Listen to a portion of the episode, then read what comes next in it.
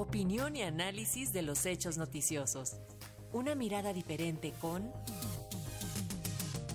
Luis Guillermo Hernández.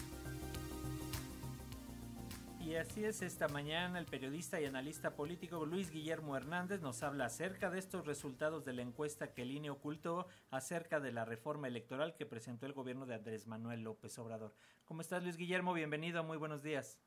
Muy buenos días, Paco, muy buenos días, Alexia, y también buenos días a la audiencia de nuestra radio Educación. Pues el Instituto Nacional Electoral vive días de escándalo.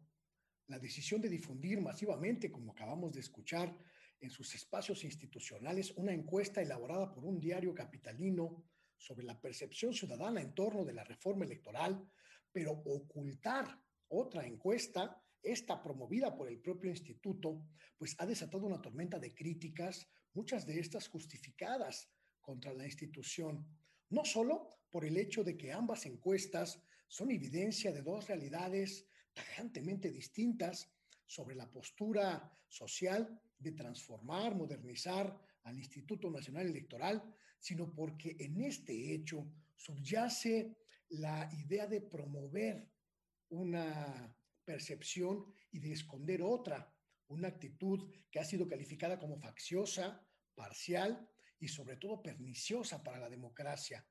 Facciosa porque el INE, que preside Lorenzo Córdoba, elige difundir públicamente una percepción que claramente está promovida por un periódico abiertamente antiobradorista y que maneja la, la idea de que la gente está en contra de la reforma electoral que ya se empieza a discutir en el Congreso mexicano y que en las próximas semanas será el tema de debate, de diálogo eh, plural, democrático en el propio Congreso. Una decisión parcial porque nos permite saber que el INE oculta datos sobre la realidad electoral y política cuando estos datos no le gustan a ciertos sectores del instituto, ciertas dirigencias de los partidos o a ciertas facciones de la sociedad mexicana. Y esto, el hecho de que haya decisiones parciales en el Instituto Nacional Electoral, es absolutamente pernicioso porque nos hace preguntarnos justificadamente qué otros datos ha ocultado el Instituto Nacional Electoral, en qué otros momentos ha tomado decisiones que van a contracorriente de su naturaleza imparcial y absolutamente neutral en los asuntos electorales y democráticos del país.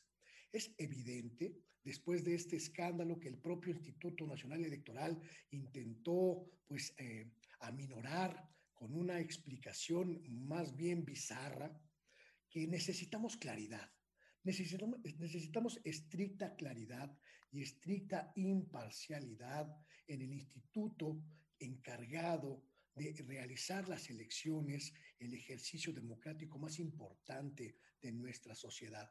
Está en juego la columna vertebral de nuestra democracia, la forma en la que nosotros procesamos nuestras diferencias políticas, ideológicas como sociedad, las dirimimos a través del voto y las encauzamos a través de instituciones democráticas, imparciales, justas, pero sobre todo transparentes. La consolidación de la democracia en México nos ha costado mucho trabajo como sociedad. Venimos de 80 años de dominación de un solo partido, que fueron años en los que la democracia mexicana fue imperfecta, fue muy, muy eh, cuestionable y sobre todo fue muy poco proactiva hacia la modernización. Por eso es urgente, urgente que el Instituto Nacional Electoral tenga una revisión social, una revisión ciudadana crítica y sobre todo que observemos que cada acto que realiza la autoridad electoral esté sujeto, absolutamente sujeto a la imparcialidad.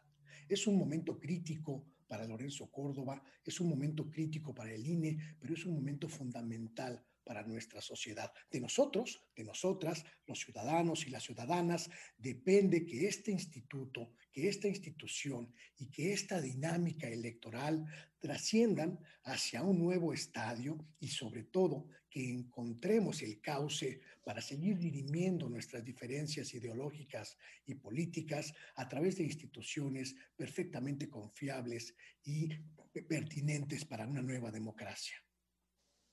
Muchísimas gracias por tu comentario, Luis Guillermo, y nos escuchamos la próxima semana. Te enviamos un abrazo. Muy buenos días y hasta pronto.